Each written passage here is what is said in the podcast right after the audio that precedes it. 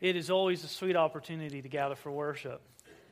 And today, in this holiday season, it's especially poignant that we have the opportunity to sing these kinds of songs that extol the God who has saved us. And at the conclusion of our worship service today, to demonstrate very tangibly our remembrance of what God has done for us by taking the Lord's Supper. That's a neat opportunity that God says we need to take advantage of. And so, as we continue our study in the Gospel of Luke about these songs of praise that just burst out all over the place related to the birth of Christ, we come to Zechariah's song towards the end of Luke chapter 1. Now, if you watch TV at all, which is the vast majority of Americans. You know that these reality shows have really become something of a fad. This is not new, they've been around for about a decade now. But everybody loves a one hit wonder, don't they? American Idol, uh, The Voice, America's Got Talent. All y'all break out your phones and you text in your votes for whoever you like. And man, you're so disappointed when they don't win the prize. But you really enjoyed them while they had the opportunity. This really isn't new. We've enjoyed variety shows. Back in the day, I remember um, episodes of The Gong Show watching with my grandparents. You know, let's get them off the stage now. Send the crook out, tune them in. And this week, even in our own culture, we're reminded of the whole idea of one hit wonders. Uh, some of you, if you keep up with the news, may have heard about the tragic death of a Hollywood actor by the name of Paul Walker. He struck gold with a racing movie back in 2001 called The Fast and the Furious. And in a strange way of life imitating art, you know how he died? Racing a car. Wrapped it around a light pole. Burst into flames. And we say a one hit wonder. Paul Walker made a number of movies. You might recognize some of the titles. And Hollywood, while not given to subtlety when it comes to making money, kept playing the tune that Paul Walker was playing. In 2001, he started with The Fast and the Furious. Since it was so popular and such a good moneymaker, in 2003, they came out with Too Fast, Too Furious followed by, in 2006, Fast and Furious, Tokyo Drift, as if the Fast and Furious thing was getting played out. Let's do it overseas, and that'll make the same story a lot more interesting. Fast and Furious in 2009, The Fast Five in 2011. Are you detecting a theme? Fast and Furious 6 in 2013. And last, but certainly not least, you guessed it, Fast and Furious 7 to be released in 2014. He was a one hit wonder, but it was a tune we really enjoyed. Now, I, I, I'm not a fan necessarily of the movies. All I know is that they race. And so I kind of go, why do they keep making money? It's like Rocky 14. Or NASCAR. Where's the drama? Ooh, another left turn. Ooh, another left turn. Ooh, another left turn. I'm sorry, Harry Grantham. I know I'm going to hear it from you. So, in the same way, when we get to the Gospel of Luke, with the exception of Mary, we hear about people that we really don't know a lot about in the scriptures. Who is Zechariah? Who is Simeon? Zechariah, too, is, for all intents and purposes, a one hit wonder. And here in this chapter, he wants to make the most of his tune of praise while God gives him the stage. You see, Mary, whose song we studied last night, we'll see Mary again fairly consistently through Jesus' life, faithful to the very end. But Zechariah, this is his 15 minutes of fame. What will he do with it? So appreciate the fails uh, leading us in our Advent um, candle lighting and reading the scripture. And when Zechariah gets to his song, In Luke 1, it is 68 through 79, the verses. But Zechariah is so pumped up and overflowing with praise that verses 68 through 75 is one long sentence. That doesn't look that way in your Bible, perhaps. But in the original language, it is one overflowing, puffed up, saturated song of praise. The birth of a child is always a big deal. It will rearrange your life. And it's especially so in a small little town. It gives them hope, it brings them joy. And especially when you consider that Zechariah's wife, Elizabeth, was beyond the childbearing years. You have Mary, who is a virgin with child. You have Elizabeth, who is beyond the natural course of bearing children, who has miraculously conceived. There is something special about what is going on. Now, a little bit of background information is helpful as we look at Zechariah's song and we understand that his song is an overflow of the hope that has been fulfilled in this time. As his son is born, as his nephew is born, and we know something interesting about Zechariah. We don't know a lot of information, but Zechariah is clearly a priest. He serves in the temple. And as happens to be the course of his life, he gets chosen for a once in a lifetime assignment. Being of the tribe of Levi, going back hundreds of years, uh, the tribe of Levi has grown. There's a large number of priests all throughout Israel and they are selected by lot or by lottery to perform their duties in the temple. And he is chosen to go into the holy place. Something that in the normal course of the lottery, a priest could only perhaps expect to be chosen one time in their life to do this. And on the most important day of his career, he goes into light the incense and you know what happens? There's an angel waiting on the other side of the curtain for him. That wasn't in the training manual. Freak you out just a little bit. And you know what Gabriel tells him? He says, Zechariah, your wife, your old wife, current wife, not old as in previous, old as in old. Um, your old wife is going to have a child. Zechariah goes, Can I ask a couple questions? I'm Zechariah. Are you sure you've got the right person here? What's, what's going on here? He, I don't know that he was an outright apostate, but he was disbelieving enough that Gabriel struck him. And he was deaf and mute for the entire duration of his pregnancy. Now, what do you do when you're pregnant? You tell everybody about the blessing of new life. And Zechariah is cursed with not being able to praise God for the miraculous work that he had done. Can you truly think of a worse punishment? Going to your favorite football team's game and having your lips super glued shut. Mm. You want to cheer, and you can't.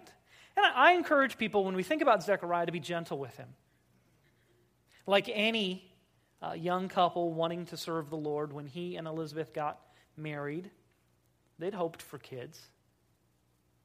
But after a long battle with childlessness, they finally waved the white flag and they surrendered to the truth that it wasn't going to happen for them. They dealt with the disappointment. They counseled each other, they cared for each other. And at the end of a very dark time, they finally resolve to pack up their hopes for a child and to put it in the dusty attic of their life, never to see that box opened again. That chapter's gone. And here, when it is beyond conception that they can conceive, an angel shows up to interrupt his most important duty that he's ever performed. to tell him, I've got good news for you. I can understand Zechariah's hesitation because at this moment, he is a card carrying member of the AARP. And he has heard that you have kids while you're young because you have energy and you're naive enough to really be excited about it. And he doesn't have the energy and the patience, the naivete that you're supposed to have when you become a parent. And everything for Zechariah is about to change. And so, in spite of the tumult of his busyness and his um, priestliness, we learn a couple important things, I think, even in the background uh, of the story of Zechariah. One of them is this some, some people, like Elizabeth, they just believe right away. Others take some time in convincing. Isn't that interesting? That you can see a husband and wife who one demonstrates faith in God immediately, and another who's actually in the service of the Lord goes, um, Can you answer a few questions for me? Aren't you glad that God is faithful with those of us that need a little bit more convincing and a little more time to process? That's a wonderful truth. We shouldn't miss out on this one. When God speaks, you should listen. Zechariah could have missed out on nine months of deafness and muteness if he simply would have listened and obeyed and believed. And last, well, contrary perhaps to what your spouse believes, Zechariah is living proof that you can teach an old man new tricks. Zechariah was an example of piety. He was not willing to conform to peer pressures, we'll see in just a second. And he wasn't in his old age going to put his faith on cruise control. No, for Zechariah, there was still more to learn. There was still more obedience to be performed. There, were, there was diligence to be pursued. And we see his faith in action. It was a custom to name your child for someone in your family. So uh, the baby is born, and they don't name him until eight days after his birth when he's being circumcised. And Elizabeth says, We're going to name him John. John? That's a weird name. John, you have an uncle? You have a brother named John? Why are you naming him John? And you know how it is. If you have had a kid or you are about to have a kid, you know those snarky comments that you get suggesting really good names for you to name your child. I'm sorry, but you don't have a vote in this. My wife and I will decide. So keep your little snarky comments to yourself you know, we don't need the suggestions. And it's presumable because of Zechariah's affliction that he was not able to communicate with Elizabeth to know that Elizabeth had named him John. Because people want to come over to poor Zechariah and say, well, let's get. Elizabeth is a lost cause. She's naming this kid John. What a tragedy that she's naming him this. Let's find out what Zechariah wants. And he gets a little um, wax tablet that he can write on with a stick. And John is unequivocal. As a matter of fact, in the Greek, the name John occurs first. He doesn't say his name is John, he says, John is his name. And everybody marvels at that. He wants to be faithful, he's learned his lesson. Evidently, for Zechariah, his physical suffering has done him spiritual good. He's going to follow God and he's going to follow him faithfully. The thing that's, I think, neat is that once John is born and named, you know what happens to Zechariah? His tongue comes untied, his ears become open, and he is able to speak for the first time in perhaps nine months. What would he say? Stop cooking those matzo balls. I'm tired of them. What would you say after nine months of silence? For Zechariah, it was praise. Praise to God. Having learned his lesson, he sings a song. And in this song, we find out some marvelous things. We are finding out in this song, before they, they are fully born, before they are grown up, about the life and the career of two kids the life and the career of Jesus, and the life and career of John the Baptist. And while the occasion of this song is John's birth, the focus of the song is absolutely clearly upon Christ. And for Zechariah, it's almost as if God's faithfulness with this child, John, stirs up by way of remembrance that child, the Christ. So we find some things in this passage that are good for us to consider. And just like Zechariah, we need to sing. We need to proclaim the things that God has done. And the first is this that we must sing of a sovereign salvation. We must sing of a sovereign salvation. And we ask the question what indeed has God done for us? Look with me at verses 68 through 71 and verses 76 through the beginning of 78. Zechariah says this Blessed be the Lord God of Israel, for he has visited us and accomplished redemption for his people. And he has raised up a horn of salvation for us in the house of David, his servant, as he spoke by the mouth of his holy prophets from of old. Salvation from our enemies and from the hand of all who hate us. Look at verses 76 through 78. And you, child, shifting his focus from Christ to John, you, John, will be called the prophet of the Most High. For you will go before the Lord to prepare his way, to give to his people the knowledge of salvation by the forgiveness of their sins. You see in your bulletin a couple blanks here to stir up by way of reminder the things that God has indeed done for us that we see in Zechariah's song. And this is not just an ancient song, but it's the song of all who believe and trust in Christ. What has God done for us? Verse 68 He's accomplished redemption. He's accomplished redemption.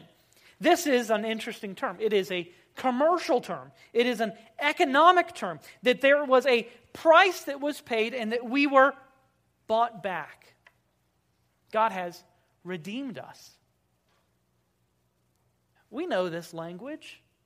We redeem coupons. We save money. We redeem, we redeem things all the time. That's what God has done for us. And this is not a redemption. It's not like uh, the, the Jews in their day and age struggled with understanding political redemption versus a spiritual redemption. They needed to be redeemed from the Roman Empire. They were a slave people. They were under the umbrella and the authority of a foreign power. And some think perhaps even Zechariah was here when he talks about redemption, talking about political freedom. That wasn't it. How do we know that? Well, have you looked at the way this song is written? It talks about forgiveness of our sins. It talks about a calling to serve God in holiness. It talks about spiritual peace. This is not political, this worldly redemption. This is the redemption of our souls before God. Not only has He redeemed us in verse 69, He has raised up a horn.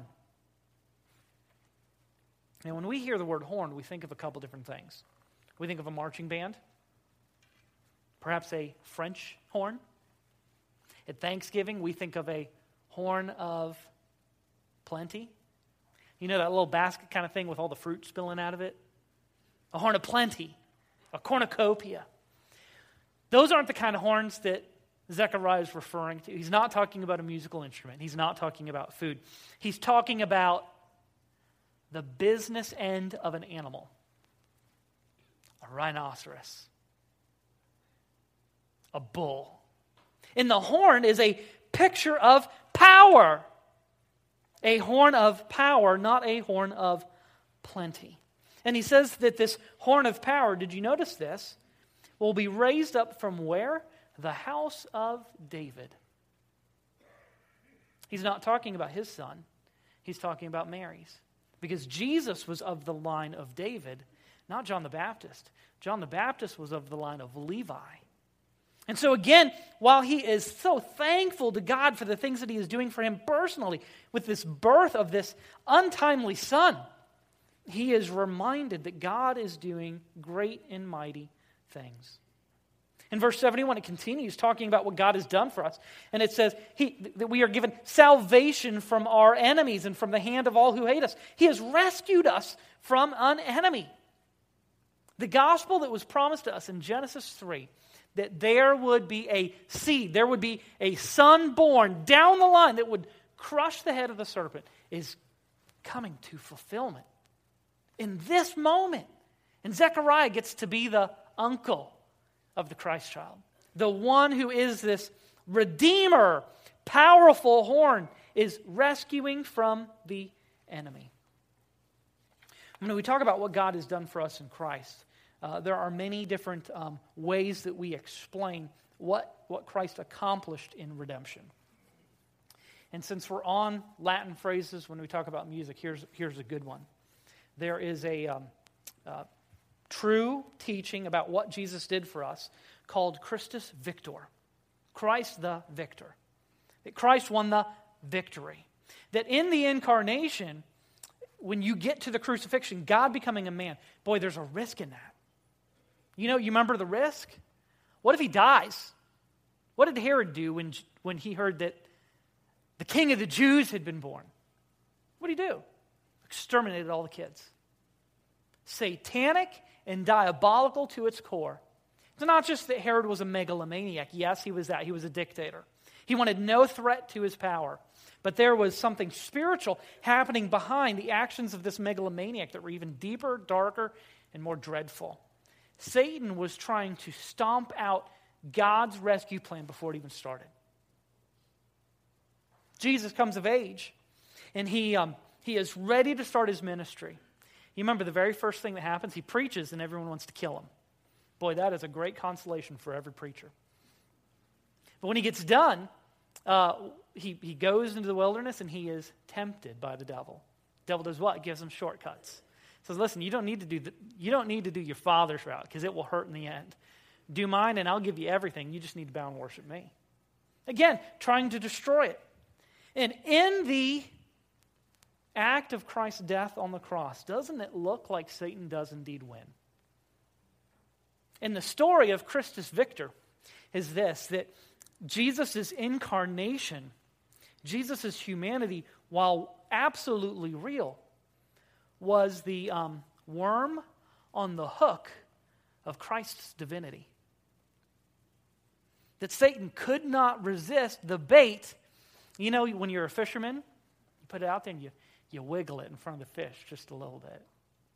And Satan, through his act of what he thinks destroys the purpose of God, doesn't do anything but get him on the hook, where he is caught and he is bound and he is conquered. And when, when the scriptures talk about Christ being this rescue, this rescuer from everything that has enslaved us, it's beautiful. To talk about Christ as our Redeemer, buying us back by his blood. Powerful, not weak and meek like the long haired Jesus that we see in bathroom paintings. He was the Son of God, powerful enough to rescue us from our spiritual enemy. I love the way Zechariah talks in this song because it all occurs in the past tense. Occurs in the past tense. Jesus has not been born yet, John has. That's important. Because Zechariah in his song says, Blessed be the Lord God of Israel, for he has visited us. He has accomplished redemption for his people. He has raised up a horn of salvation. For Zechariah, while all of the works that Christ would do are yet future oriented, they are so real based upon the promise of God that he can speak as if they've already happened. When you pray for your sickness, do you know that God promises to heal you completely and totally? The Bible says He will give you legs that will be able to run forever. He will give you the ability to soar like an eagle. It just may not be in the 70 or 80 years that He gives you here. God is not unfaithful, He is true to His promises. And He says that, He says, just as He spoke, verse 70, to the holy prophets of old. He throws the whole majority of the Old Testament. He says, all those prophets, what they said, deliverance, salvation, our hope is fulfilled. The last thing that we can be uh, thankful for in singing of this sovereign salvation that God has done for us is that God has revealed the, the revelation of forgiveness. He's given to us the revelation of forgiveness. In verse 76 and 77, Zechariah transitions to speaking of his child. John's role, specifically being the revealer of forgiveness of sins, the knowledge of salvation by the forgiveness of their sins. While John is certainly first in birth order, he is second in significance. And when we talk about the revelation of forgiveness, rescue, redemption, God's power displayed in this horn of salvation, in many ways, when we talk about our salvation, that can primarily be described as forgiveness of our sins. Forgiveness of our sins.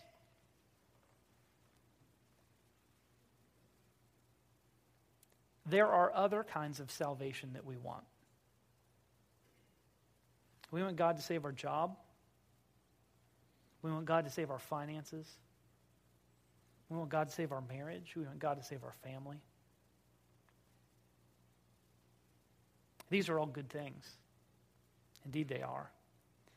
But they underplay, undercut, and undervalue what is our deepest and most significant need that we are indeed sinners who have offended a righteous and holy God and need to know that we're forgiven. Not assume that things with us and the big guy are okay.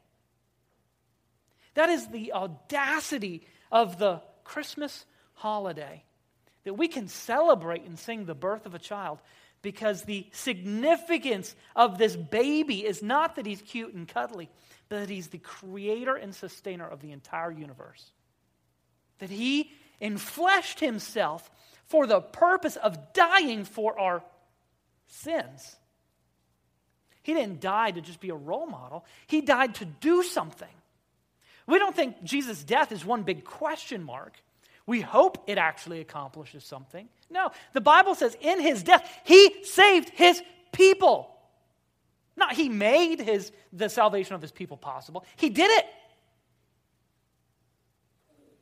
And in time and space, we come to repent and place our faith in Christ. And what he did 2,000 years ago takes contemporary significance in our lives personally.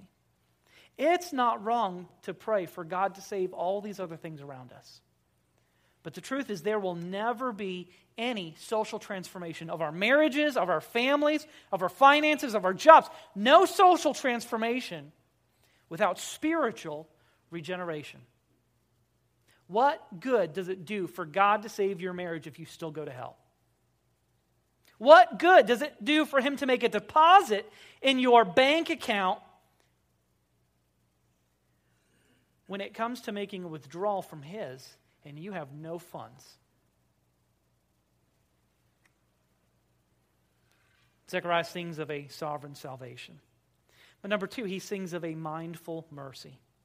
Look at verses 72 and 73 and verses 78 and 79. Why did Christ come? Verse 72 to show mercy toward our fathers and to remember his holy covenant, the oath which he swore to Abraham, our father. Verse 78 Why did he do this? Because of the tender mercy of our God, which will rise like the sunshine from on high to visit us. We're told two things when we're uh, reminded to be mindful of his mercy. And the first is that God was faithful to the fathers, and especially Abraham is named here. And I just ask the question how can we not see the gospel in the story of Abraham? I know he's Old Testament. And I know for some of you to talk about the gospel in the Old Testament is just, you can't wrap your mind around it. Well, listen to this Abraham's wife, Sarah, conceives just the same way Elizabeth does. Well, after the childbearing years, God intervenes to do something miraculous.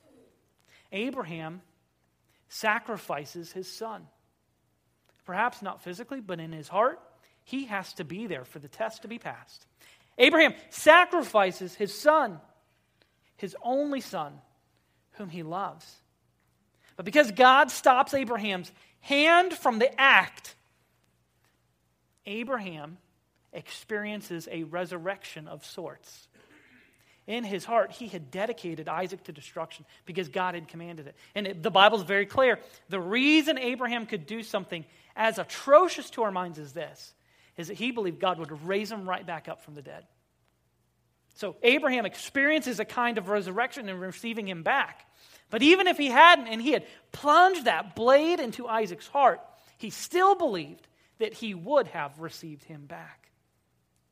And we see in the act of Genesis 22 the idea of a substitute sacrifice, that in place of the son, a ram was provided for the sacrifice.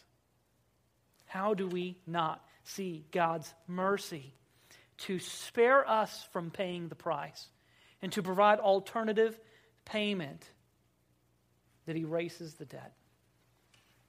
As a matter of fact, in Hebrews chapter 6, verse 13 through 18, uh, it says this For when God made the promise to Abraham, since he could swear by no one greater, swore by himself, saying, I will surely bless you, and I will surely multiply you. And so Having patiently waited, Abraham obtained the promise.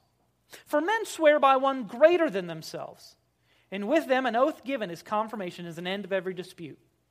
In the same way, God, desiring even more to show to the heirs of the promise the unchangeableness of his purpose, interposed with an oath, so that by two unchangeable things in which it is impossible for God to lie, we who have taken refuge should have strong encouragement to take hold of the hope set before us. That whole passage says that God so wants us to have hope that he swears to us that he is telling the truth. Should God have to take an oath in making a promise to us? Should God have to swear on his own name that he's telling us the truth? But he does because he wants hope to be a reality to us. Not only is he faithful to the fathers, but God is faithful to himself, to his own character. We're told that all of this action is because of his mercy. And I love the way that the Bible talks about this. It says that because of his mercy, what will he do? He will cause the sunrise from on high to visit us, to shine upon those who sit in darkness in the shadow of death.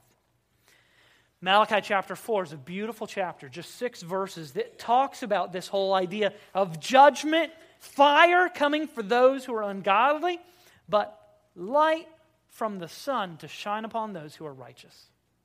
It says the sunrise. We've gone through 400 dark years as God has been silent, but it is a new day and the sun is rising.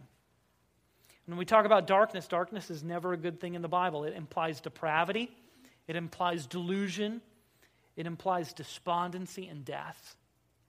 And what does light do? It dispels the darkness. It gets rid of our hopelessness. It eradicates our depravity. It gives hope to our despondency. And that is what God is doing. It closes in verse 79 to not say, not to say not just to shine, but to guide our feet, or to be guiding our feet into the way of peace. I love this, and it's really quite amazing to see this play in metaphor. He says, before the sun rises, people are doing what? They are sitting in darkness. But verse 79 says they transition from sitting in darkness to being guided, their feet being guided into the way of peace. Well, why do you need to be guided if you're sitting? You don't. You only need to be guided when you're walking because you need to know where the next foot goes. And so God has brought hope out of darkness. He is bringing them into peace and He is guiding them to walk in that peace. And because of God's mercy, it results in our third and final point that we should praise God for a total transformation. Verse 74 and 75 include a purpose statement that God does this to grant us that we, being rescued from the hand of our enemies, might serve Him without fear and holiness and righteousness before Him all our days. Did you know that God's goal for your life is much more than merely taking you to heaven? That's a side benefit. God's goal for your life is for you to serve Him with boldness forever. Not just when you die, but now. We are, it is true, saved to serve. And I want you to look in these verses as we conclude our look at God's word this morning, at how this service is described. It is described in spiritual terms. We are to serve Him. We serve God, who is a spirit. This service is emotional, it is without fear. Our service is behavioral. How do we serve Him? In holiness and righteousness. How long do we serve Him? We serve Him eternally, all of our days. We're told here in this passage that in Zechariah's days, God visited. He visited Zechariah behind the the um, curtain. And in his song, he says, You have visited us and accomplished redemption. He does the same today, too. He visits his people. The Bible is clear that if we confess with our mouth and believe in our heart, that all who desire to do that will be saved. And the God that we've spoken of this morning, who has demonstrated his great mercy, will demonstrate great mercy even this morning in forgiving you and creating within you a desire to live a life that is fuller and more abundant than you can imagine. He wants you to serve Him. So today, this very same divine visitor is among us, and He knocks on the door of our life, offering mercy, offering forgiveness and offering transformation. Do you answer the door? Let's pray. God, we thank you for the offer of forgiveness that you offer us in Christ. That you became man, dwelt among us, to offer your life for our sins. And that by believing, we might have life in your name. So, Lord, as we come to our time of uh, this song of response, Lord, we cannot hear your word and not respond. We must. There are those uh, here today that need to, that have not been serving you, that have not been able to sing of your sovereign salvation. May today be the day where they uh, open their lives to you. May today be the day for even a, a wayward Christian who is not serving you in holiness and righteousness to come and repent and be restored. Lord, we pray today that you will do your work. In Christ's name, amen.